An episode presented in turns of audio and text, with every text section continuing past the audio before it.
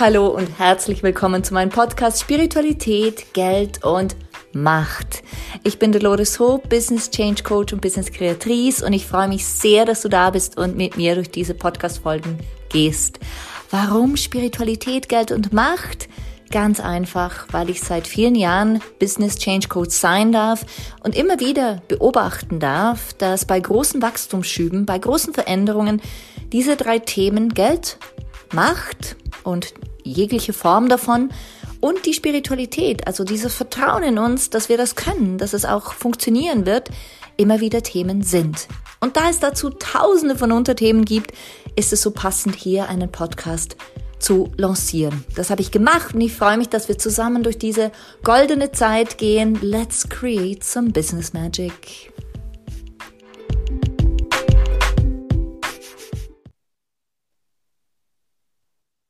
Herzlich willkommen zu einer weiteren Folge mit mir, Dolores Hope, zur Geldmacht und Spiritualität. Und heute habe ich einen besonderen Gast, eine wahnsinnig interessante Frau, eine spannende Frau und du wirst sie gleich kennenlernen. Lass mich kurz ein paar Worte ähm, über sie verlieren, nämlich sie ist Franziska Freitag. Franziska Freitag ist Gründerin von Women, Woman on a Mission, Gründerin von Florist Association.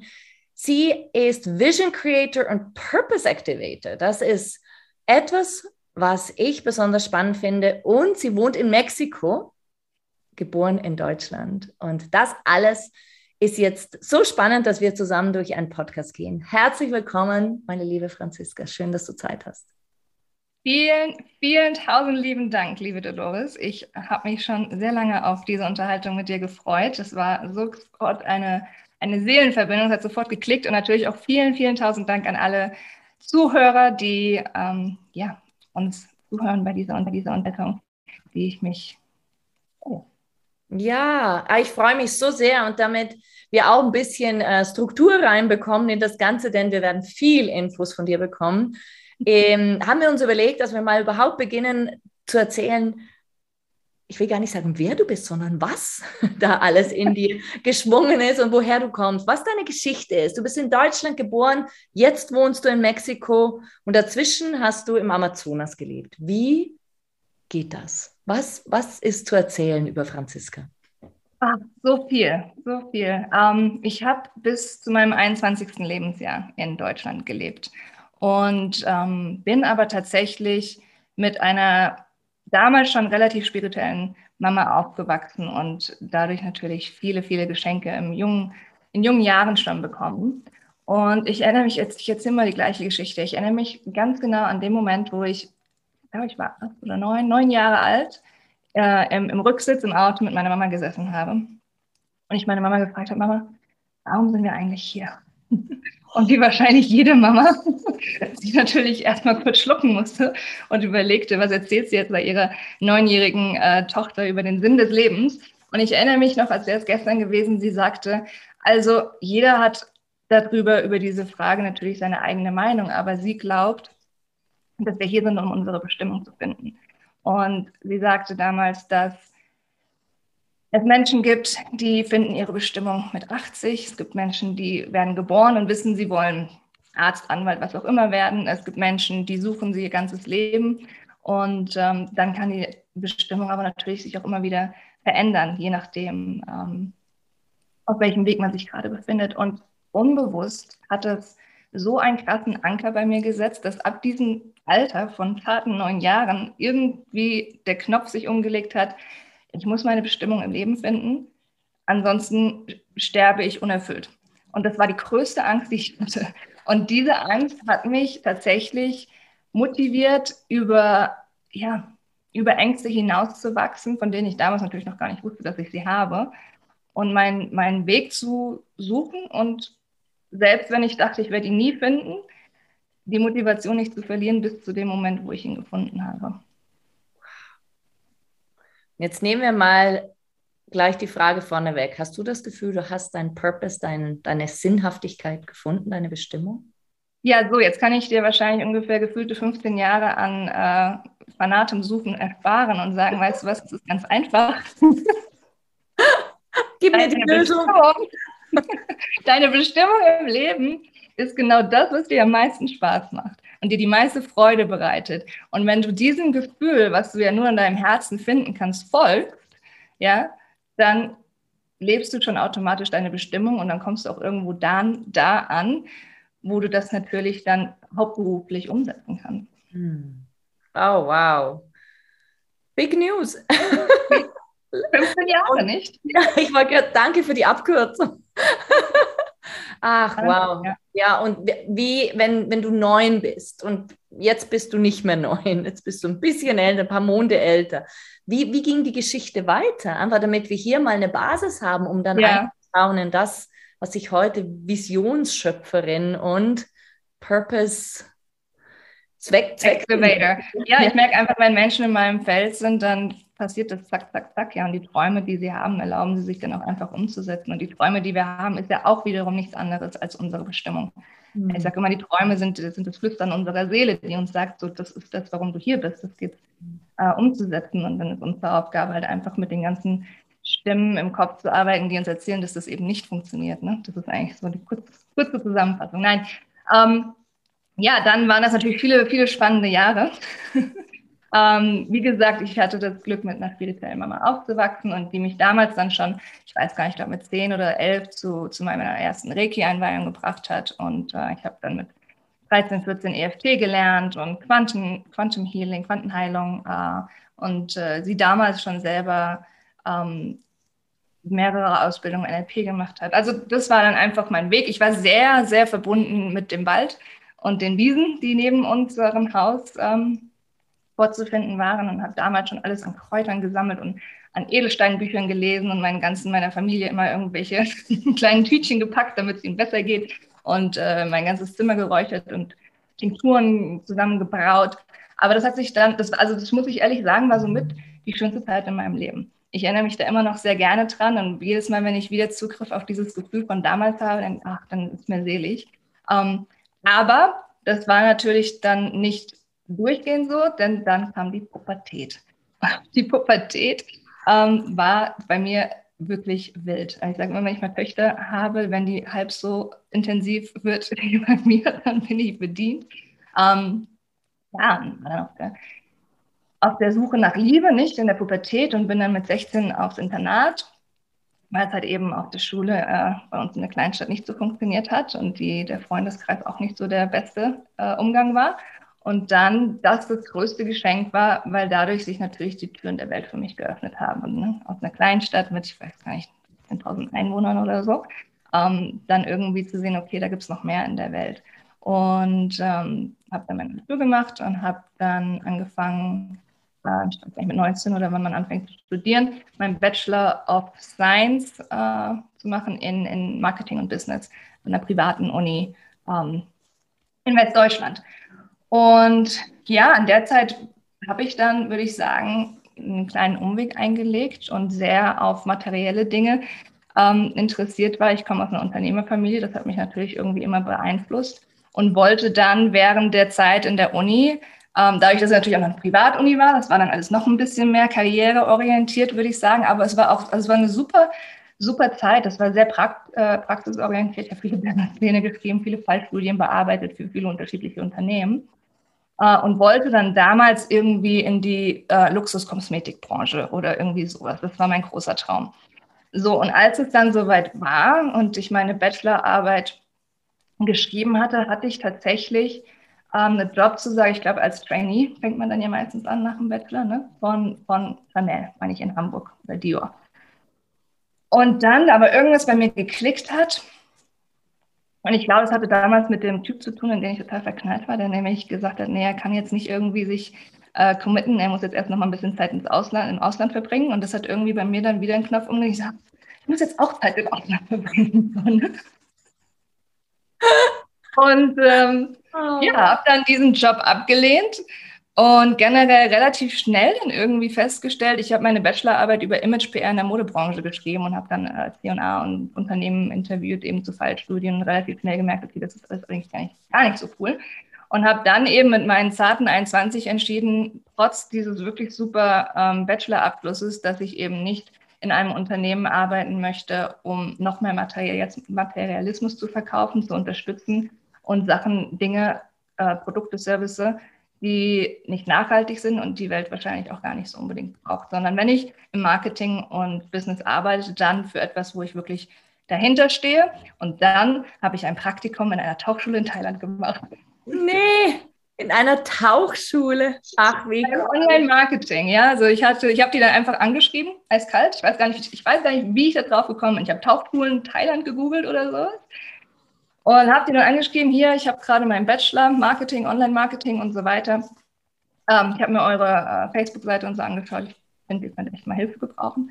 Und dann, äh, ja, dann gesagt, ja super. Und dann habe ich da eben ein Praktikum gemacht. Das war total toll. Habe meine Liebe für, fürs Tauchen gefunden. Aber auch da immer wieder die Nachhaltigkeit war mit das Thema. Ne? Und habe dann da halt angefangen, ähm, auf CSR, eine Corporate Social Responsibility zu pushen und viel mit den Non-Profit-Organisationen in Phuket war das damals, angefangen habe zu arbeiten zur Rifferneuerung, Rifferhaltung äh, und, und, und Schutz und solchen Themen. Und dann hatte ich danach äh, einen befristeten Vertrag bei Malteser International in Myanmar und habe in Yangon gearbeitet für ein paar Monate, habe dann gedacht, ja, okay, ich muss unbedingt im Humanitarian-Bereich arbeiten, ja, und die Welt retten und habe dann aber relativ schnell gemerkt, auch dass das alles sehr materialistisch äh, getrieben ist und bei vielen UN-Meetings dann einfach jeder auch nur seine Agenda pusht und ähm, die unterschiedlichen Organisationen natürlich auch ihre Spenden bekommen müssen, damit sie ihre Mitarbeiter zahlen können. Und ich gemerkt habe, ja, irgendwie ist auch hier nicht so richtig der Funken. Also ich habe immer Schritt für Schritt,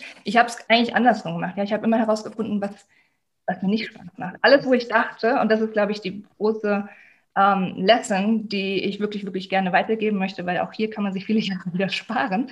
Ähm, ich habe einfach wirklich den Mut damals gehabt, keine Ahnung, wo der herkam, ganz ehrlich, weiß nicht, ob ich den heute noch hätte. Ähm, jede Idee, die mir in den Kopf kam, jeder Traum, alles, was ich irgendwo dachte, mir Spaß machen könnte, ich habe es ausprobiert. Hm. Und dann relativ schnell gemerkt, okay, das ist es nicht, das ist es nicht ganz, aber auch gleichzeitig gelernt, was davon mir Spaß gemacht hat. Also ich mhm. habe herausgefunden, was mir nicht passt und was mir Spaß macht.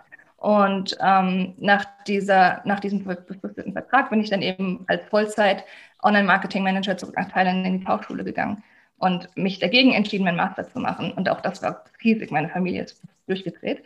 Ähm, auch da wiederum den Mut zu haben, ja, zu sagen, ich scheiß drauf, was andere darüber sagen, dass ich jetzt keinen Master mehr machen möchte, sondern erstmal das mache, was mir Spaß macht und was mich erfüllt.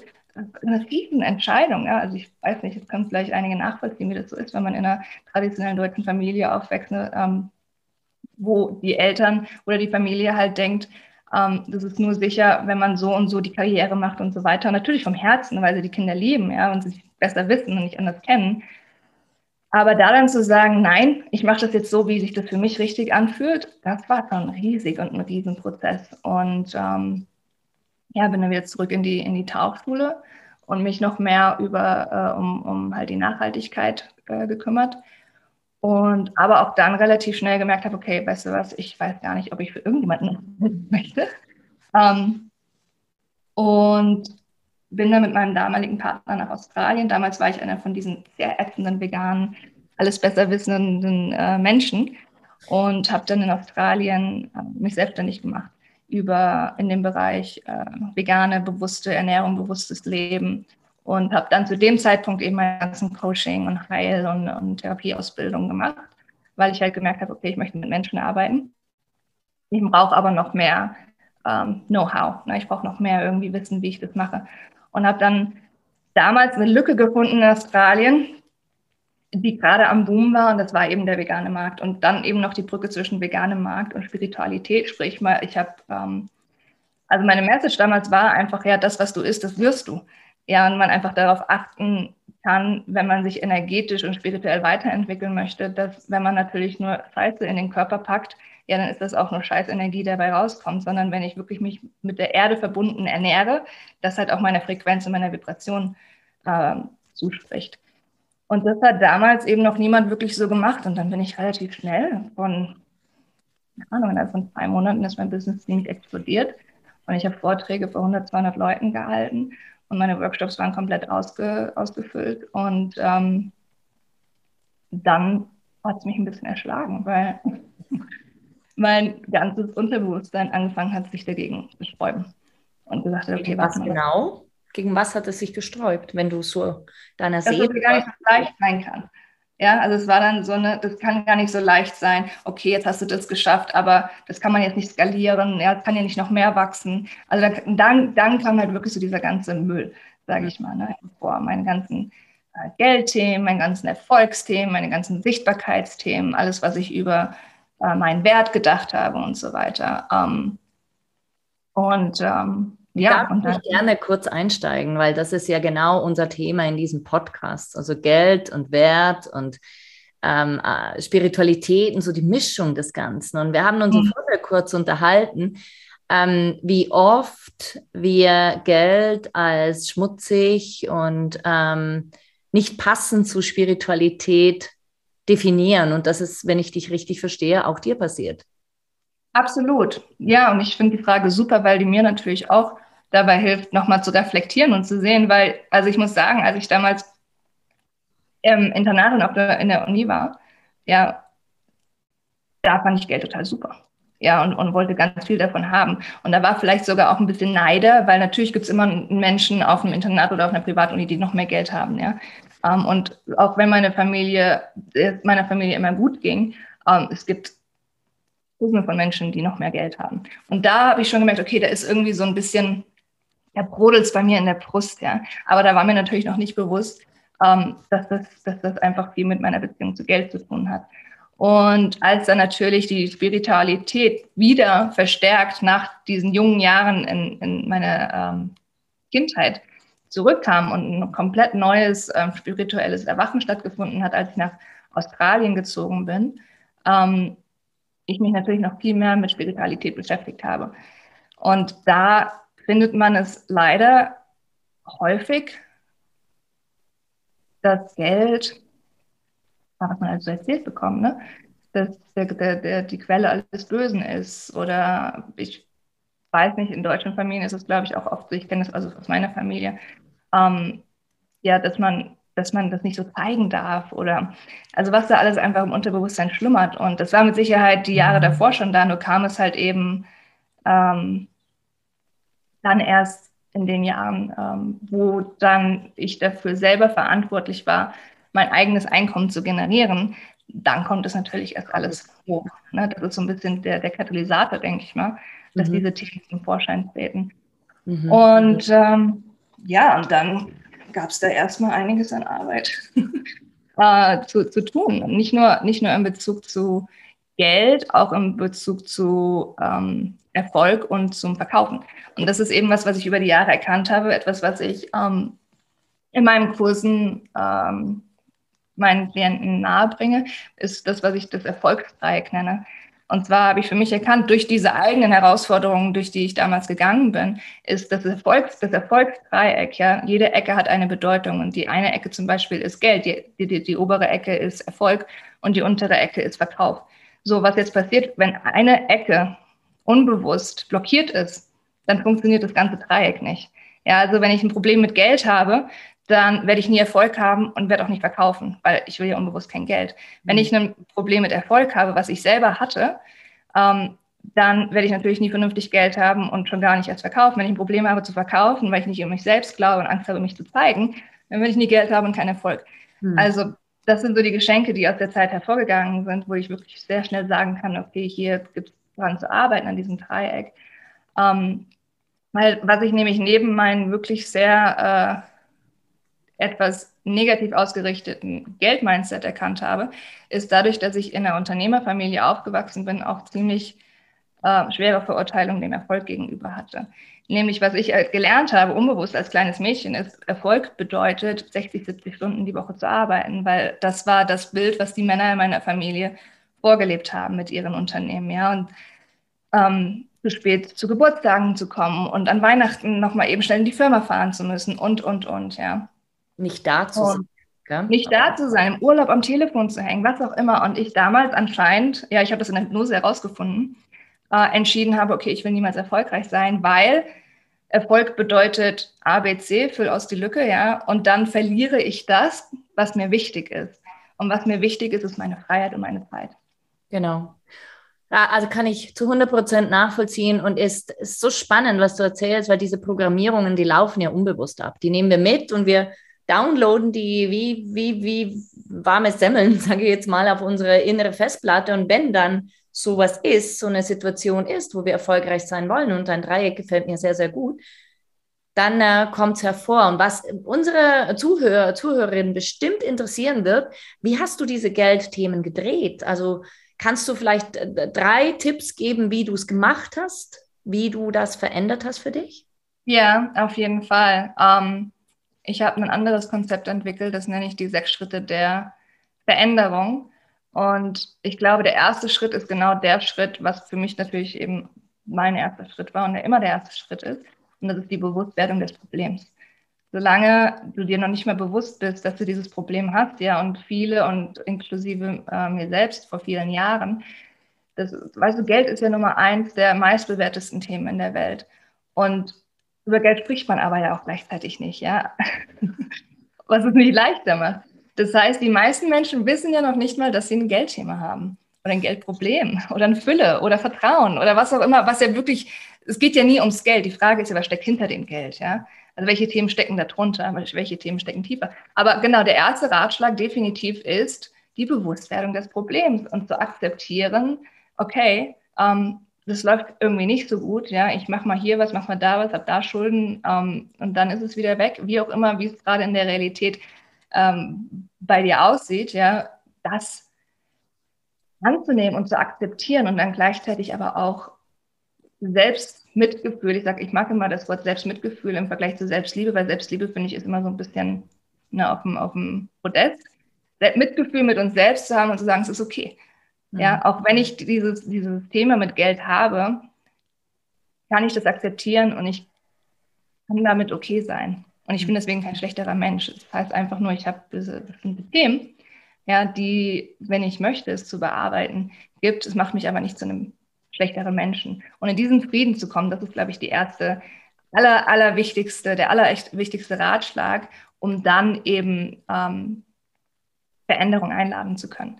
Mhm. Also die Akzeptanz und das Mitgefühl mit sich selbst, dass das einfach die Realität ist und dass das okay ist, das ist der allererste Schritt. Weil solange ich nicht weiß, was ich nicht weiß, kann ich es auch nicht ändern, richtig? Genau so. Und der zweite Schritt ähm, war für mich dann damals, als ich dann erkannt habe, okay, also es kommt zwar, es geht aber auch wieder und dann kommt es wieder und dann ist wieder alles weg, ähm, zu erkennen, das kann wirklich besser laufen hier, ja, weil ich eben erkenne, dass es sehr viel mit meinem Selbstwert zu tun hat, was ich mir selber gönne, was ich mir selber erlaube, was ich denke, was ich wert bin.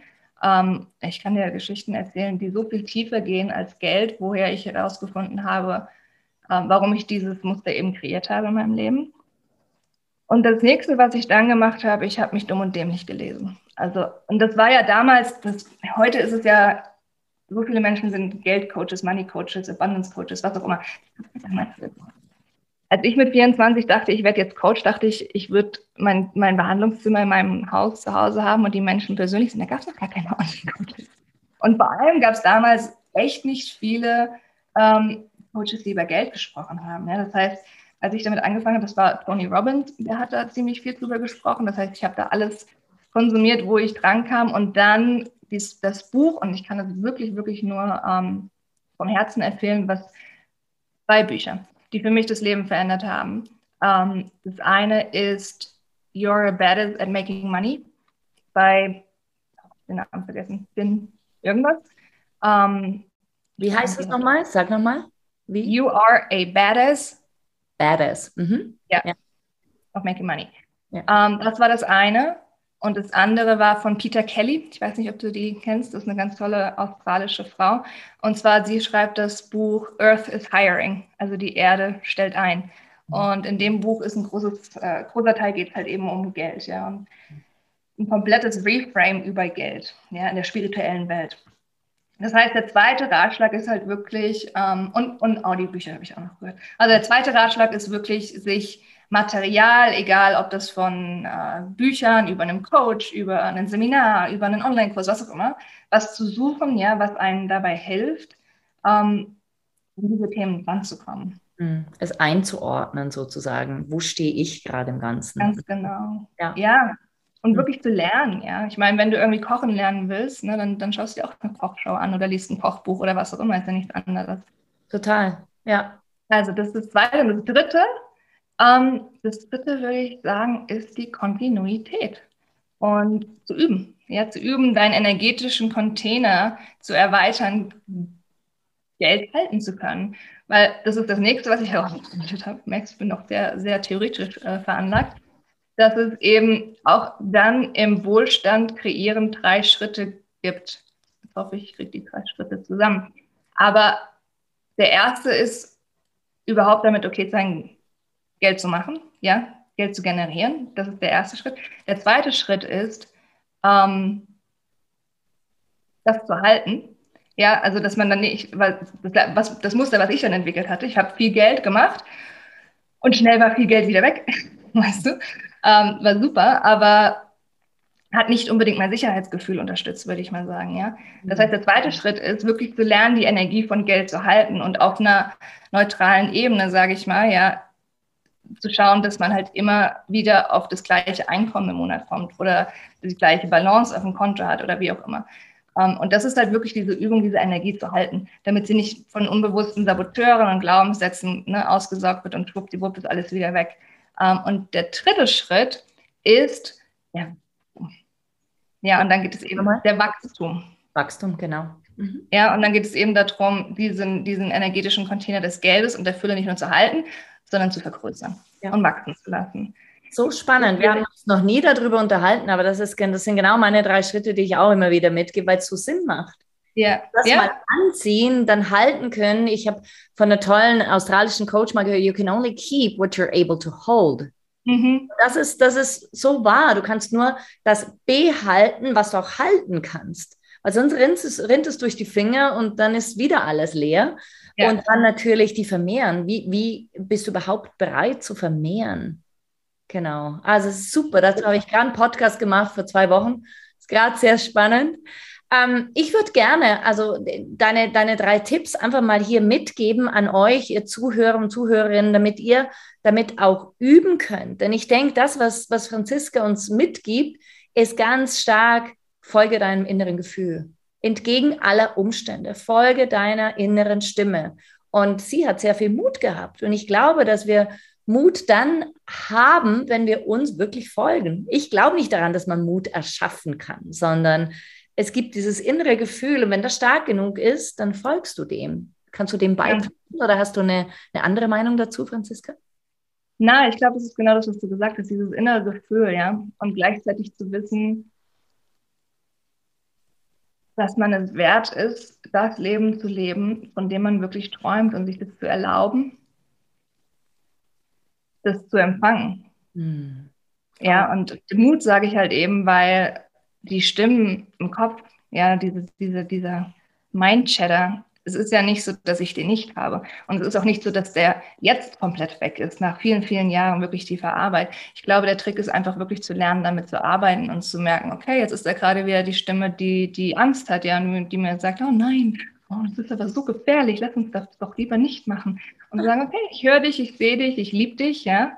Ähm, aber das und das ist mir wichtiger und ich gehe dafür und einfach in der Lage zu sein, die Ängste zu erkennen, zu sehen, sich dafür trotzdem zu lieben und nicht unbedingt loswerden zu wollen. Ja? Menschen sagen immer, oh, du musst dein Ego äh, zerstören und lossagen immer, nein, du musst damit befreunden ja? und, und das nutzen und schauen, ähm, was, was ich im NLP gelernt habe, was eine der wichtigsten äh, Lektionen für mich war, ist, dass jeder Teil in uns, jeder Teil, der Angst hat, der uns sabotiert, der was auch immer tut, was wir als negativ empfinden, jeder Teil hat eine positive Intention.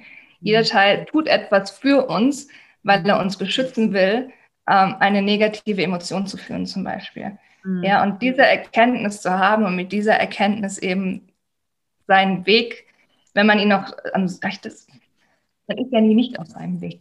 Ja, man ist ja immer auf seinem Weg. Aber ich sage das halt eben so, wenn man seine Berufung und seine Bestimmung noch sucht, damit zu arbeiten, hilft, glaube ich, wirklich, den Mut immer wieder zu finden. Und ich glaube aber, dass wir alle spirituelle Wesen sind und wir haben alle dieses Navigationssystem in uns eingebaut, das uns eben genau dahin führt, ähm, wenn wir uns einfach irgendwann mal dafür entscheiden. Mhm.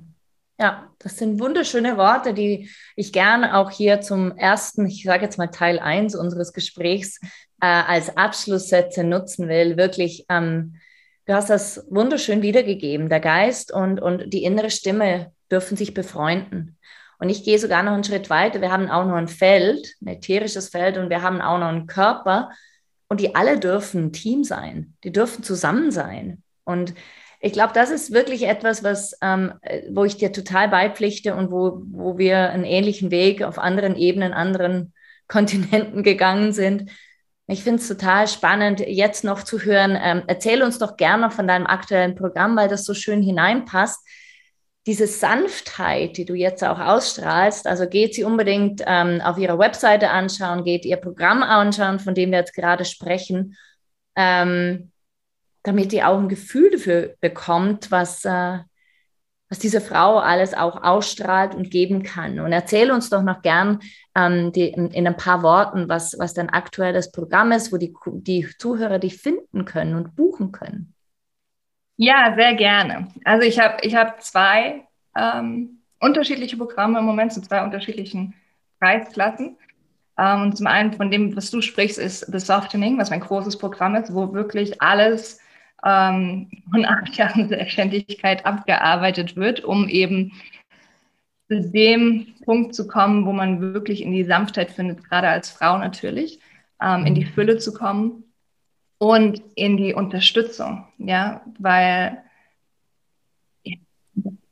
egal ob in Beziehung, Freundschaft, äh, im, im, im, Business oder wie auch immer.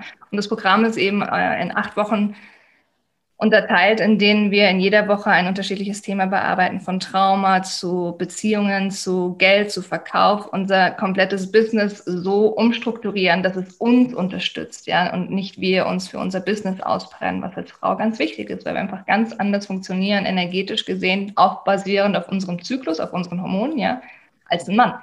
So, jetzt haben wir aber viel natürlich auf der männlichen Ebene gelernt in der Welt, in der wir aufgewachsen sind. Und äh, das geht halt eben darum, das ähm, Unlearn, zu verlernen. Ja, das ist mein Lieblingswort momentan, zu entlernen. Ich sage immer, entlernen. ja, wirklich, unlearn. Genau. Und die natürliche weibliche ähm, Führungsstärke zu finden. Und das ist eben das Softening, ja, wo es wirklich darum geht, okay, ähm, lass uns doch mal das ganze Paket loswerden, was wir irgendwann mal gelernt haben im Unternehmen, der Familie, was auch immer und wirklich unser Herz, unsere Sanftheit darin zu finden und okay zu sein, dass ich einen Bruchteil von denen arbeiten kann, was zum Beispiel die Männer in meiner Familie arbeiten und sehr wahrscheinlich genauso viel Geld verdienen, wenn nicht mehr. Ähm, und das wirklich zu verkörpern. Ja, und, diesen, und das nicht nur, nicht nur aufs Business zu beziehen, sondern als einen Lebensstil. Und natürlich, dass sich natürlich auch auswirkt, auswirkt in meinen Beziehungen, ähm, wie ich mich in mir fühle. Mein Nervensystem ist entspannt. Ähm, ja, und dadurch kann ich natürlich sanft sein. So, wenn ich jetzt aber ein Geldthema habe, dann ist es sehr schwer für mein Nervensystem, sich zu entspannen. Mhm. Und ähm, deswegen habe ich eben gleichzeitig noch einen vom Preispunkt her niedrigeren Kurs ähm, aufgebaut, der wirklich darum geht, die Beziehung mit Geld zu heilen. Und das ist für mich einer der Einstiegskurse, würde ich sagen, ähm, um mit mir zu arbeiten. Und der Grund, ich habe den vor vielen Jahren erstellt, war, dass ich damals angefangen habe, Gruppen und Retreats im Amazonas zu leiten und es aber immer wieder Menschen gab, die unbedingt mit wollten, aber finanziell es nicht, nicht leisten konnten. Und ich damals, keine Ahnung, vor sechs Jahren oder so war das, glaube ich, in meiner Meditationsuniversum gefragt habe, Universum, wie kann ich diesen Menschen helfen? Ja, weil ich möchte denen das natürlich ermöglichen. Natürlich habe ich aber auch riesen Ausgaben, ja, und kann nicht sagen, okay, ich nehme euch alle umsonst mit. Funktioniert leider auch nicht. Und dann kam mir in der Meditation dieser Geldkurs, teile deine Beziehung mit Geld. Weil das Beste, was ich diesen Menschen mitgeben kann, ist mein Wissen, was ich selber am eigenen Beispiel erfahren habe, ähm, wie man eben seine Beziehung mit Geld heilen kann. Und da geht es nicht halt darum, wie mache ich meine erste Million, wie mache ich sechsstellig in acht Wochen, wie auch immer, sondern es geht wirklich darum, und ich würde mich wirklich gerne da auch noch mit dir drüber unterhalten, was sind eigentlich die Themen, die tiefer liegen unter dem Geld? Ja, und was ist der Geld der Spiegel? Dessen, was eigentlich tief an Selbstwert und Zweifeln und das Gefühl von Sicherheit und so weiter in meinem Unterbewusstsein steckt, aufgrund von Trauma und irgendwelchen Erfahrungen, die wir in der Kindheit gemacht haben. Und darum geht es eben in diesem Kurs. Ja, natürlich auch, wie generiere ich Geld und so weiter und so weiter. Aber es ist jetzt nicht einer dieser ähm, Wertschnell reich Kurse, würde ich mal sagen, sondern für die Leute, die wirklich an die Wurzel gehen wollen, was diese Themen angeht. Ja, weil ich glaube, das ist einfach das Fundament. Und der nächste Kurs irgendwann, ja, weiß ich nicht, wird dann natürlich der Wachstum und so weiter. Aber ja. das ist, steht in den Sternen. Also ich würde sagen, du hast mal zwei wunderschöne Angebote, die ähm, mhm. auf jeden Fall betrachtet werden können. Wir werden in den Show Notes alles verlinken, was zu dir führt. Und ähm, ich würde mal sagen, für den ersten Teil war das eine richtig, richtig schöne, runde Sache zum Thema Bestimmung, Bestimmung finden, sich selber folgen, dann immer wieder überrascht werden vom Leben, wenn ich dich so richtig verstehe. Und aber auch ähm, die Themen, die hochkommen, mit drei, mit deinen drei knackigen, klaren Schritten auch bearbeiten zu können. Also ich bin ganz sicher, die Zuhörer und Zuhörerinnen können ganz, ganz viel hier mitnehmen. Ich bedanke mich total bei dir, dass du und ich, wir in verschiedenen Zeitzonen uns endlich gefunden haben. Und ich weiß, es ist nicht die letzte Podcast-Folge, da machen wir noch mehr. Und da werden wir eintauchen in so viele Aspekte, die du ähm, ja schon erlebt hast und wo du noch ganz, ganz viel Wissen für uns und Weisheit für uns mitgeben kannst. Davon bin ich überzeugt. Vielen Dank dir, liebe Franziska. Vielen Dank dir, liebe Dolores. Es war wirklich schön. Ich freue mich, ähm, nächstes Mal richtig tief reinzutauchen und viele Geschichten vom Amazonas zu teilen, die sehr viel tatsächlich mit Geld und Fülle zu tun haben, wenn nicht alles mit Geld und Fülle zu tun haben.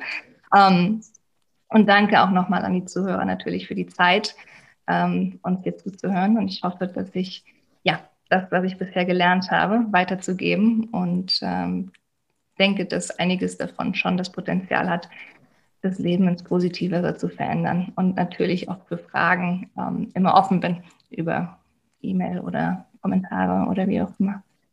Auf jeden Fall. Dank. Ja, dank dir. Also, ihr Lieben, bis bald, bis zur nächsten Podcast-Folge und liebe Grüße von mir und von Franziska. Bis bald. Ciao, ciao.